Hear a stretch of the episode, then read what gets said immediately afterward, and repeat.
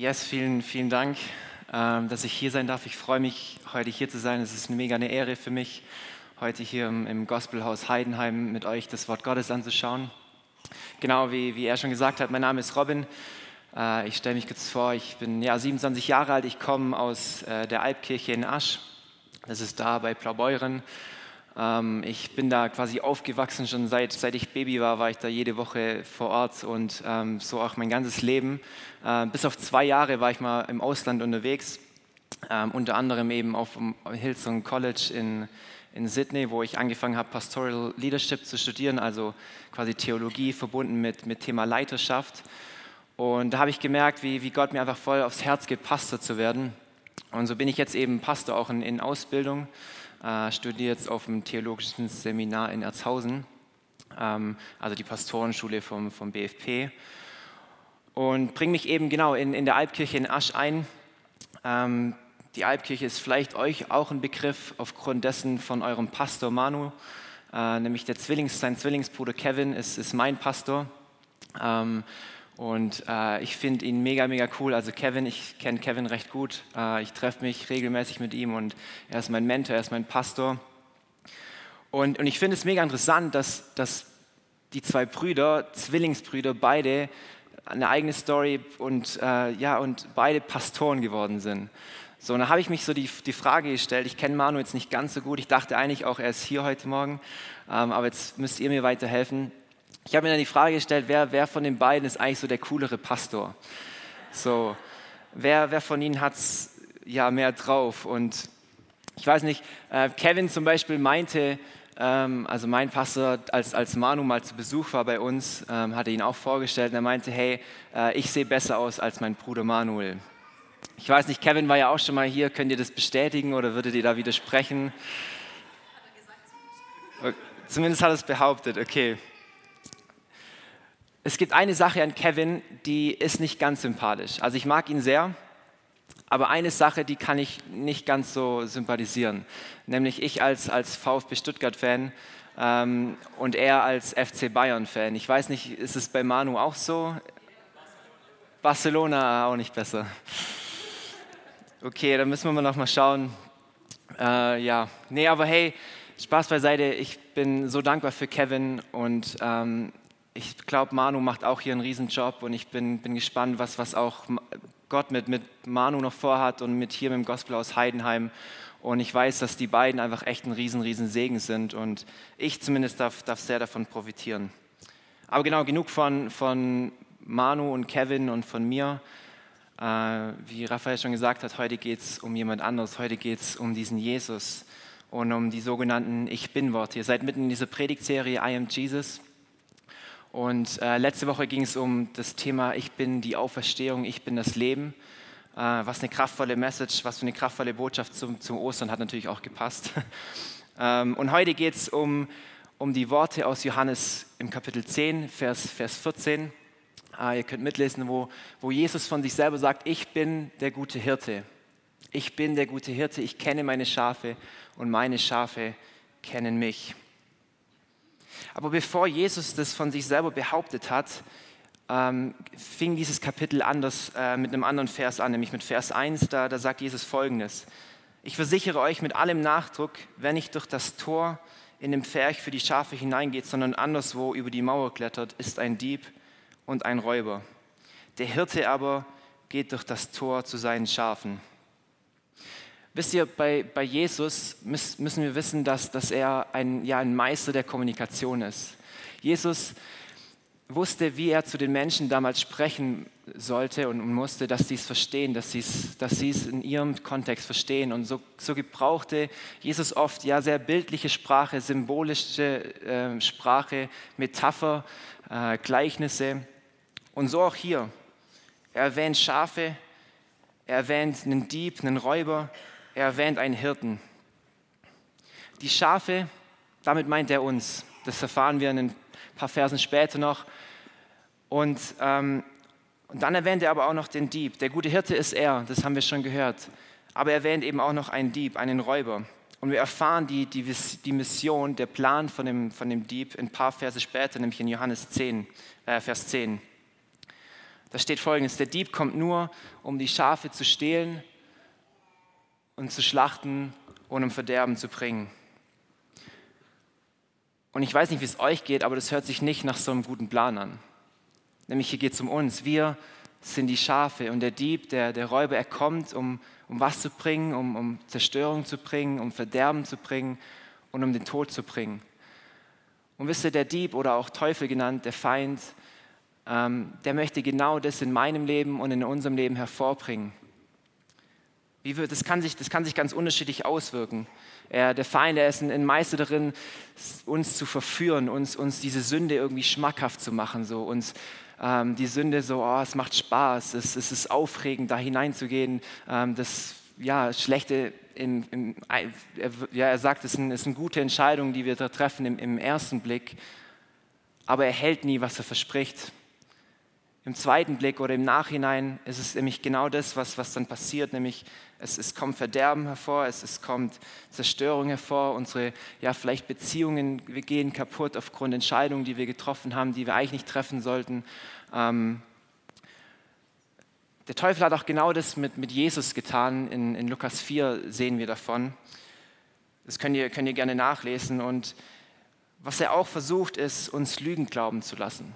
Lügen wie, ah, ich bin nicht gut genug, ich kann das nicht, ich bin, ich bin ja doch nichts wert, keiner liebt mich, keiner kümmert sich um mich, keiner, ich bin, bin nicht wertgeschätzt. Und so versucht der, der Teufel, der Feind, seine Mission in unserem Leben durchzusetzen und, und hervorzubringen. Und Jesus aber, Jesus der gute Hirte, er hat eine ganz andere Mission.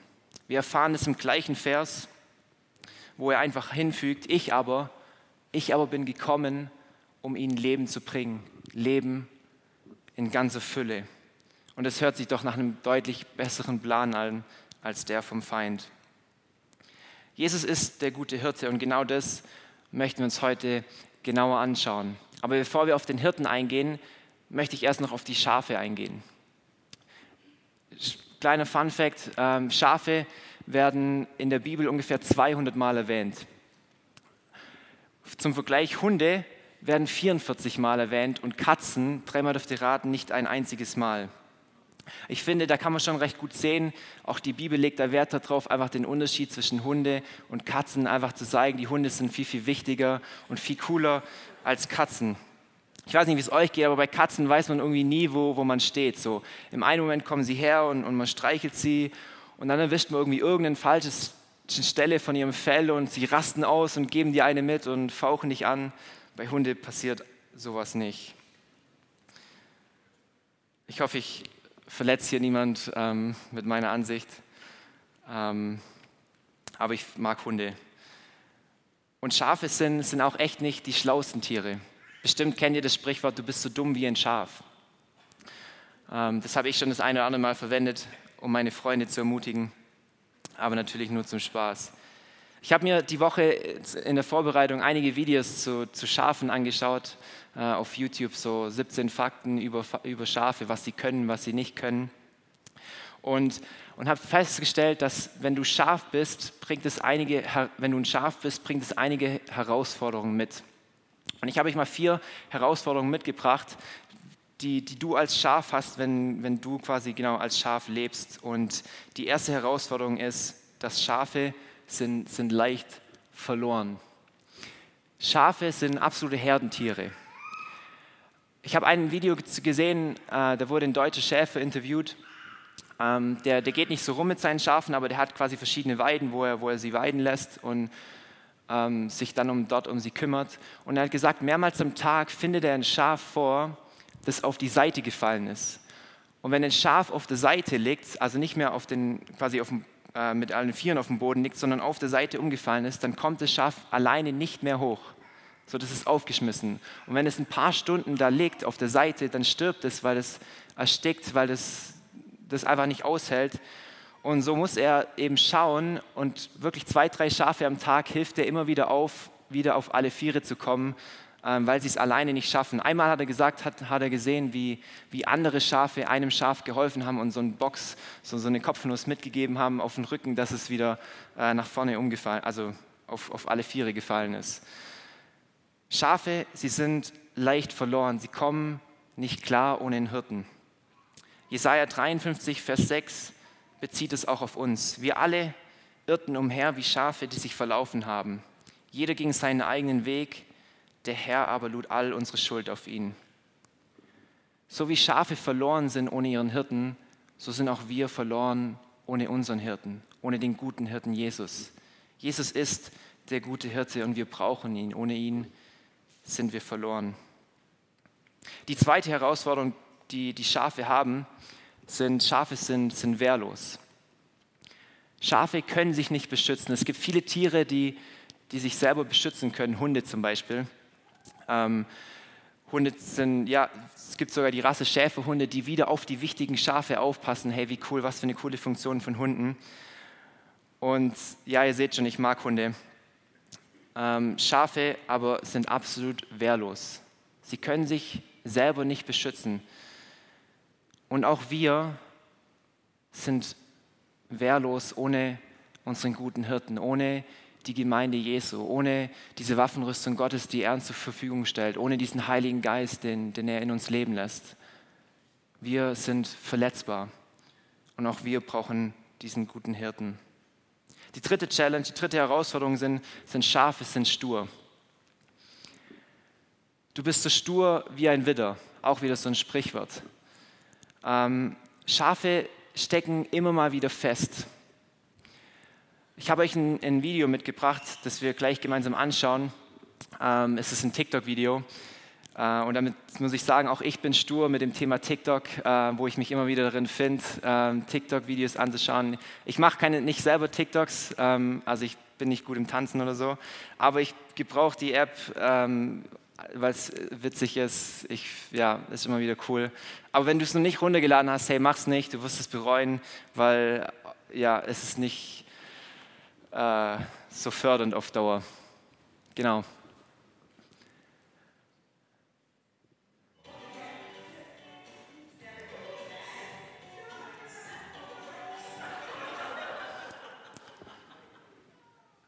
Was ein, ein stures Schaf. Es hat sich fest, ja, es hat sich vorgefunden in diesem Loch. Es ist nicht mehr rausgekommen. Es braucht Hilfe. Äh, dem Schaf wird geholfen und was tut es, so stur wie es ist, springt direkt wieder in dieses kleine Loch, äh, gleiche Loch ein paar Meter weiter vorne. Und ich weiß nicht, wie es euch geht, aber vielleicht kennst du das auch in deinem Leben. Da gibt es so, so ein Loch, da gibt es sowas in deinem Leben, wo du weißt, es ist eigentlich nicht gut, aber trotzdem findest, findest, du dich immer wieder darin, immer wieder darin feststecken, immer wieder neu hineinfallen in dieses Loch, in dieses, was du weißt, das eigentlich nicht gut ist. Bei mir war so ein Loch, war, war so ein Thema die Pornografie. Ich wusste, dass es für mich nicht gut ist. Ich wusste, dass es meine Gedanken total verdreht, total ähm, ja, verschmutzt. Es, es, es macht mir ein falsches Bild von Sexualität, es gibt mir ein falsches Bild von Frauen es hat schlechte Auswirkungen auf, auf, auf, mein, auf mich, äh, auf mein Sein. Und ich wusste, dass es nicht gut ist für mich, aber trotzdem habe ich mich immer wieder feststecken sehen in diesem Loch und immer wieder neu hineingefallen sehen darin. Ich möchte nachher noch mehr darauf eingehen. Aber vielleicht kennst du das auch in deinem Leben, dass es da so ein Loch gibt und dass wir immer wieder so stur sind und wieder in das gleiche Ding hineinfallen. Die vierte Herausforderung, die die Schafe mit sich bringen, ist, Schafe sind, sind schmutzig. Schafe, okay, da muss ich zugeben, das ist eine, einer der wenigen Vorteile von Katzen, dass sie sich selber einfach putzen und im normalen Fall eigentlich immer sauber sind. Hunde, also mein, wir hatten selber einen Hund, meine Schwester hat gerade einen Hund, wenn, wenn du mit der spazieren gehst und dann es regnet, so wie heute, und dann jeder Pfütze, jeder, jede Matschpfütze ist voller Angriff für den Hund und ja, nicht so cool danach. Aber ja, auch Katzen haben ihre Vorteile. Schafe, sie stinken. Schafe, sie sind dreckig. Und gerade bei, bei Hausschafen ist, ist es so, dass die Wolle, wenn die nicht geschoren wird, die wächst immer weiter. Und so, so gab es schon Schafe, die, die echt schon richtig viele Kilo Wolle an sich hatten, weil sie niemand abgemacht hat, weil sie niemand geschoren hat. Und die Realität ist, dass Gott uns genauso sieht. Schmutzig, voller Sünde, wie so ein Schaf, das eigentlich dringend geschoren werden muss. Aber das Geniale an Gott ist, dass er noch mehr in uns sieht. Dass er uns sieht aus der Perspektive, aus dem Kreuz, dass er, dass der gute Hirte sein Leben für uns gegeben hat. Warum? Dass wir wie so ein Schaf zu ihm kommen können, uns vollkommen reinigen lassen können, uns die, dieses schwere Ballast von Wolle ab, abscheren lassen können. Jesus ist der gute Hirte.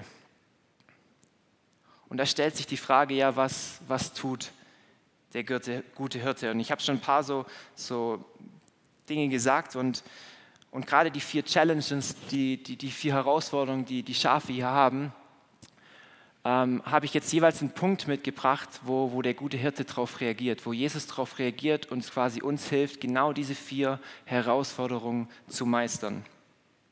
Die erste Herausforderung, Schafe sind leicht, verhirrt, ist leicht verloren. Was macht der gute Hirte? Er, er führt.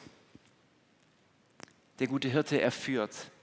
Im Psalm 23 lesen wir, eigentlich ja der bekannteste Psalm, der Herr ist mein Hirte, nichts wird mir fehlen. Er weidet mich auf saftigen Wiesen und führt mich zu frischen Quellen. Er gibt mir neue Kraft, er leitet mich auf sicheren Wegen und macht seinem Namen damit alle Ehre. Er führt uns, der gute Hirte, er führt. Wie möchte er uns führen? Indem wir auf, auf seine Stimme hören. Indem wir, wenn wir Entscheidungen treffen, indem wir, wenn wir Entscheidungen vor uns haben, auf seine Stimme hören und schauen, hey, was möchte Gott sagen? Was würde Gott jetzt, äh, welche Entscheidungen sollen wir treffen? Wie, und wie spricht er uns? Da gibt es ganz unterschiedliche Wege. Es, Gott kann zu uns sprechen durch noch eine akustische Stimme, dass wir sie hören. Er spricht zu uns oft in, in Gedanken so oder auch, auch Bilder, Träume.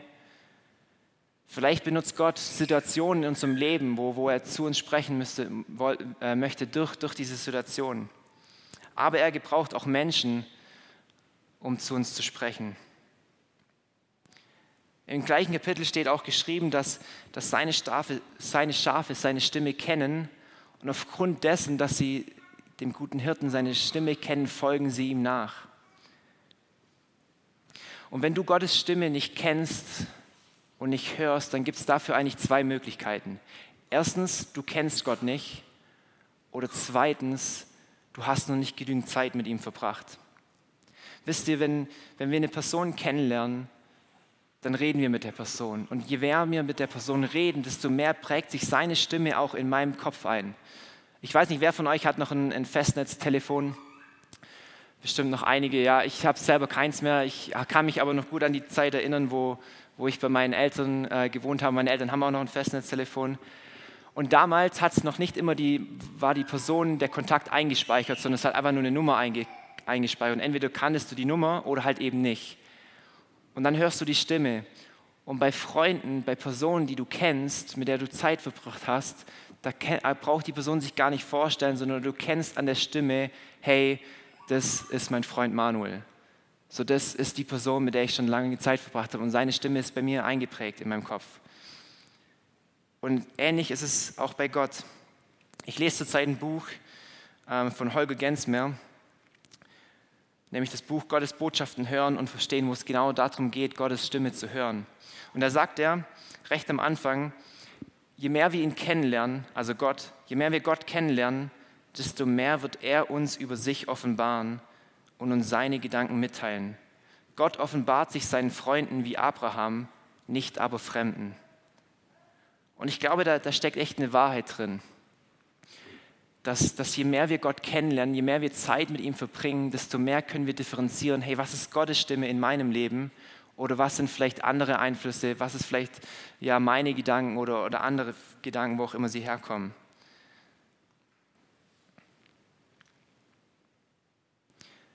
Und ich möchte dich ermutigen, binde Jesus ein in deine Entscheidungen.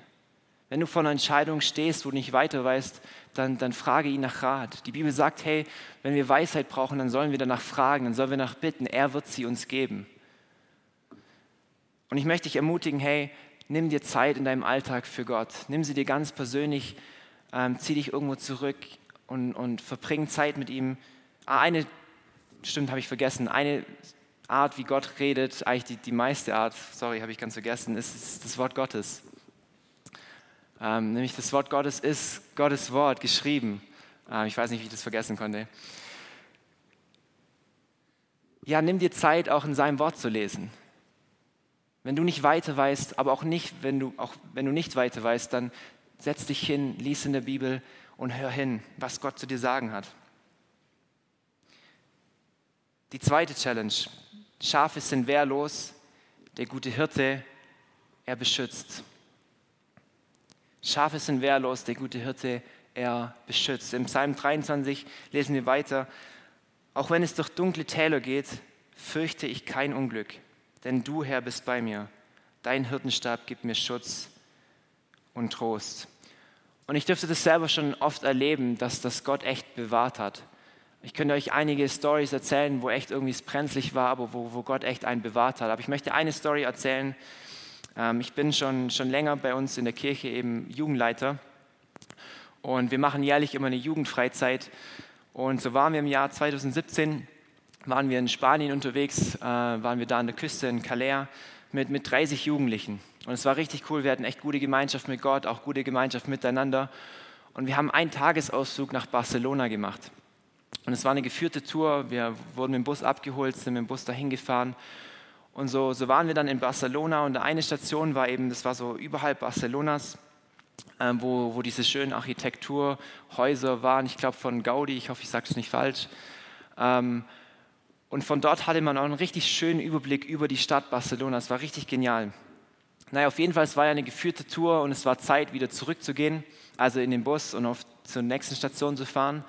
Und so waren dann alle im Bus und wir waren ja mit 30 Leuten unterwegs. Natürlich zähle ich nach, ähm, ob auch alle da sind, nicht, dass wir jemanden dort vergessen. Und so habe ich durchgezählt, immer die Zweier rein und kam auf 29 Personen. Da ich schon, okay, vielleicht habe ich mich verzählt, bin nochmal vorgegangen, habe nochmal angefangen durchzuzählen, kam wieder auf 29 Personen. Ich so, okay, dann habe ich, Leute, hey, hört mal her, habe hab in, in die, die, Menge geschrien, hey, fehlt irgendjemand sein Sitz der Nachbar, fehlt irgendjemand sein Freund, der, der vorher noch neben ihm gesessen sind, äh, ist. Niemand hat sich gemeldet. Okay, irgendwas. Bin ich rausgegangen, ähm, habe die anderen Mitarbeiter gefragt, so geguckt, haben mir auf den Platz geschaut, ob irgendjemand vielleicht noch auf dem Klo war, gerade zurückkommt oder, oder sich noch was gekauft hat da in den Souvenirständen. War ja auch recht viel los, also waren, wir waren ja nicht die Einzigen dort.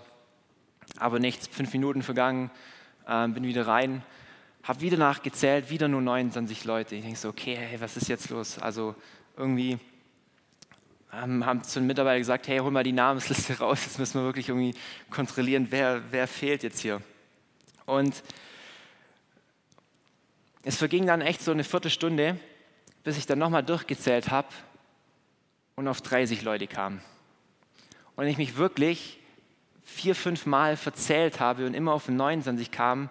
Und es kommt, also ich bin nicht schlecht in Mathe. Mathe war mein, mein bestes Fach im Abi.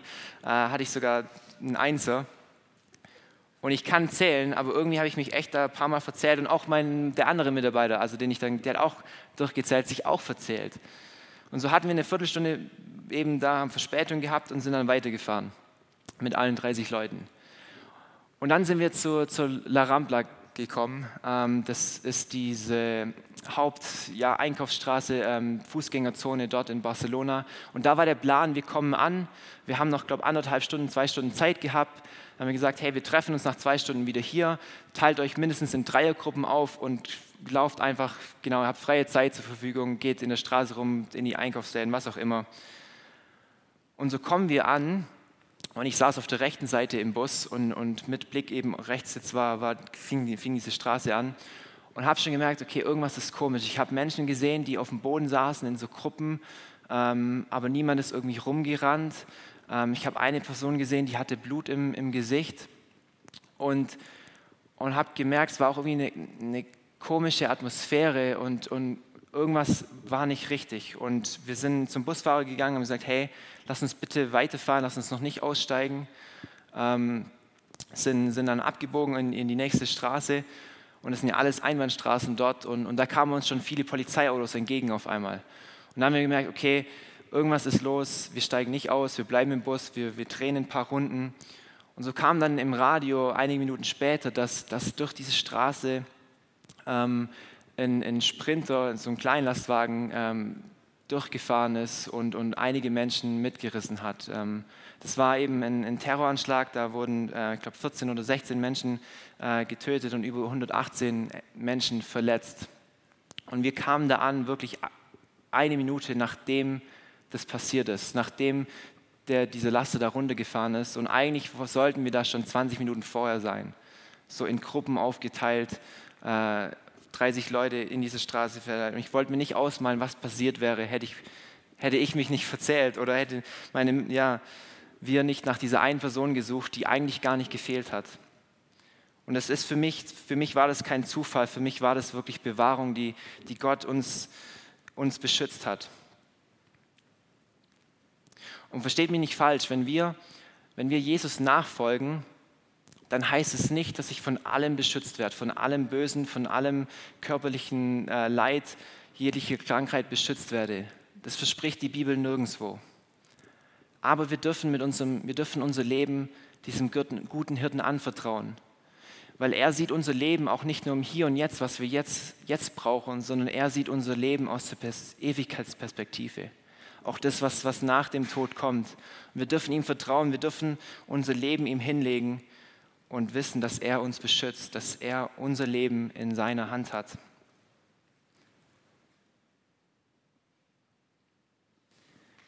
Die dritte Herausforderung von Schafen war, dass sie stur sind. Und was macht der gute Hirte? Er korrigiert. Der gute Hirte, er, er korrigiert. Im Hebräer 12, Vers, Vers 11 lesen wir, mit strenger Hand erzogen zu werden, tut weh und scheint zunächst alles andere als ein Grund zur Freude. Später jedoch trägt eine solche Erziehung bei denen, die sich erziehen lassen, reiche Früchte. Ihr Leben wird von Frieden und Gerechtigkeit erfüllt sein. Ich weiß nicht, wie es euch geht, aber wenn wir ehrlich sind, niemand so wirklich mag es, Fehler zu machen, ähm, falsch zu liegen oder ja, genau. Und, und, aber noch schlimmer als Fehler zu machen, ist darauf hingewiesen zu werden, hey, du hast einen Fehler gemacht, hey, du lagst da falsch, so korrigiert zu werden von anderen Menschen. Ich weiß nicht, wie es euch geht, aber eigentlich ist es genau das, was wir oft brauchen in unserem Leben. Jemand, der uns korrigiert, jemand, der ehrlich zu uns sagt und, und, und uns unser Leben anschaut und sagt, hey, schau mal, da, da läuft was nicht ganz so richtig in deinem Leben. Da hast du vielleicht ein, zwei falsche Entscheidungen getroffen. Da hast du, ja, bist du der Versuchung doch immer wieder, hast, hast dich nicht, hast dem nicht widerstanden und, und siehst es nicht ein. Und Jesus, er, er tut genau das. Er gebraucht den Heiligen Geist, um, um uns zu korrigieren, um unsere Fehler in unserem Leben hinzuweisen. Nicht um uns bloßzustellen, um, um die Sünde in unserem Leben hervorzuheben, sagen, hey, da, guck mal, da ist Sünde in deinem Leben, da hast du das falsch gemacht, guck mal, was für ein schlechter Mensch. Darum geht es Jesus nicht. Wenn Jesus uns korrigiert, wenn Jesus uns auf Fehler hinweist, dann, dann möchte er, dass wir ein besseres Leben leben. Erinnern wir uns zurück an die, die, die Mission, die Jesus hat. Ich aber bin gekommen, um euch Leben zu geben, ein Leben in Fülle. Und darum geht es Jesus. Und wie ich schon erwähnt habe, ein so ein Loch bei mir war das Thema Pornografie.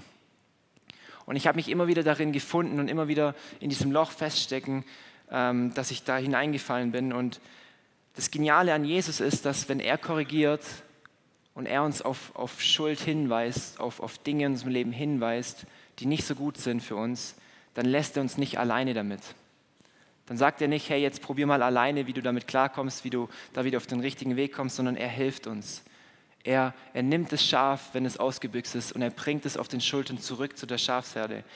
Und so durfte ich, ich das auch erleben, dass, dass ich zugelassen habe, dass Gott in meiner Schwachheit mich verändert, dass er in meiner Schwachheit stark wird und da Dinge wirklich verändert in meinem Leben. So, ja, es brauchte aber meine Zustimmung, es brauchte meinen Wille, da auch Veränderungen zu sehen.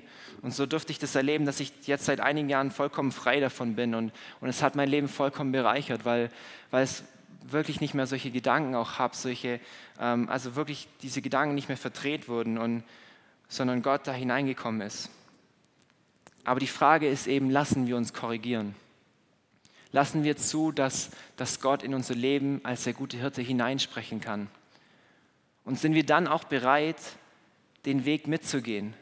Jesus zu wirken lassen in unserem Herzen. Jesus einzuladen, hey Gott, da ist eine Schwachheit, da, da kann ich nicht widerstehen, da, da bin ich schlecht darin, ähm, gute Entscheidungen zu treffen, da brauche ich dich. Jesus, er möchte uns dabei helfen.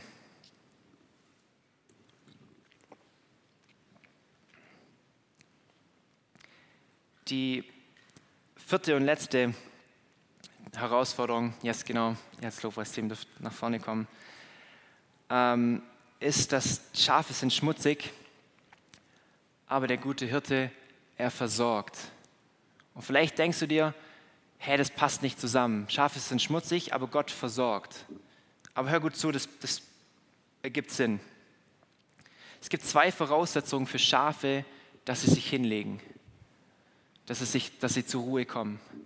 Die erste Voraussetzung ist, dass sie einen vollen Bauch haben, dass sie gesättigt sind. Und die zweite Voraussetzung ist, dass sie sich in Sicherheit fühlen. Beides erleben wir in Gottes Gegenwart. Wir bekommen einen vollen Bauch in dem Sinne, dass Gott uns nährt mit, diesem, mit dieser geistlichen Nahrung. Er sagt von sich, hey, ich bin das Brot des Lebens, ich bin das lebendige Wasser. Und wir brauchen diese geistliche Nahrung so sehr in unserem Leben. Wir brauchen dieses Brot. Wir brauchen diesen guten Hirten. Und beides von vollem Bauch, dieses gesättigte Sein und die Sicherheit erleben wir in Gottes Gegenwart. Und der gute Hirte, er versorgt uns er versorgt uns, das verspricht sein Wort auch viele Male, auch finanziell, wenn wir ihm vertrauen, wenn wir ihm nachfolgen. Vielleicht nicht immer ganz so, wie wir es uns vorstellen oder wie wir es gerne hätten, aber so wie er sich vorstellt, so wie er seinen Plan für uns hat.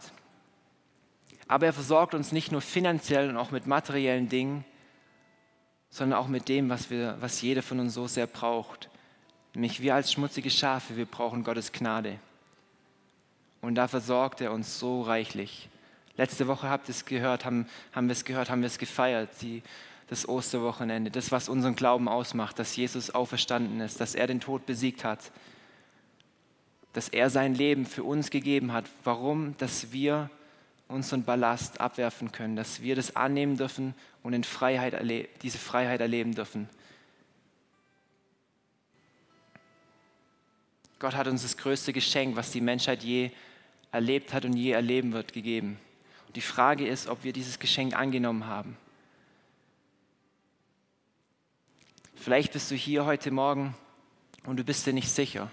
Oder vielleicht schaust du im Livestream zu oder, oder schaust es, das, die Predigt später, zu einem späteren Zeitpunkt ähm, an und du bist dir nicht sicher, wie du gerade mit Gott stehst. Und vielleicht denkst du, hast du dich viele Schritte entfernt, du, du hast Entscheidungen in deinem Leben getroffen, wo, wo du dich entfernt hast von, von Gott oder, oder gibt es Dinge, die du, du weißt, das macht dich eigentlich nicht würdig, in Gottes Gegenwart zu kommen. Aber wisst ihr nicht, wir machen uns würdig, in Gottes Gegenwart zu kommen, sondern Jesus hat uns würdig gemacht. Er hat dich und mich heilig gesprochen. Wisst ihr, Jesus ist derjenige, wenn, wenn er 100 Schafe hat, ihr kennt die Story, eins bricht aus, dann weiß er genau, dass wenn dieses eine Schaf, wenn er ihm nicht nachgeht, dann ist dieses Schaf dem Tod ausgeliefert. Dieses Schaf kommt nicht alleine klar. Früher oder später kommt der Tod über diesem Schaf herein und, und so geht er diesem Schaf nach und möchte es zurückbringen. Aber es ist unsere Entscheidung, ob wir den Weg zurück mit Jesus gehen. Und das Geniale an Jesus ist, egal wie viele Schritte wir uns entfernt haben, wir sind immer nur einen Schritt zurück an Jesus nah dran, weil Jesus uns nachgeht. Und dieser eine Schritt, den müssen wir tun dieser eine Schritt auf Jesus zu, dieser eine Schritt Buße zu tun, dieser eine Schritt Jesus anzunehmen in unserem Leben, zu sagen, Gott, ich brauche dich. Und ich möchte dich einladen, dass, dass du diesen Schritt heute Morgen tust. Vielleicht zum wiederholten Mal, vielleicht zum ersten Mal. Das spielt eigentlich keine Rolle. Ich möchte noch mit zusammen mit euch beten.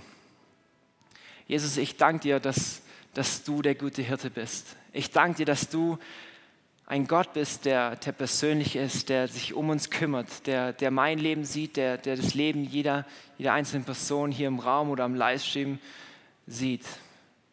Wir sind dir nicht egal. Wir sind deine Schafe, auf die du aufpassen möchtest, auf die, die du dich kümmerst, Herr. Und ich danke dir, dass das, wenn wir unser Leben nicht im Griff haben, dass wir dich einladen können und dass du hineinkommst in unser Leben und uns der gute Hirte bist, dass du uns führst, dass du uns beschützt, dass du uns korrigierst und dass du uns versorgst, Herr. Ich danke dir für deine Gnade, Gott. Ich danke dir, dass wir zu dir kommen können und all unsere Schuld, all unseren Ballast, den wir mit uns tragen, dürfen wir dir abgeben und in völlige Freiheit mit dir leben, Gott. Herr, wir preisen dich und wir loben dich, Gott. Du bist unser König, du bist der gute Hirte, du bist die Auferstehung und das Leben und das feiern wir, Gott. Ja, in Jesu Namen. Amen.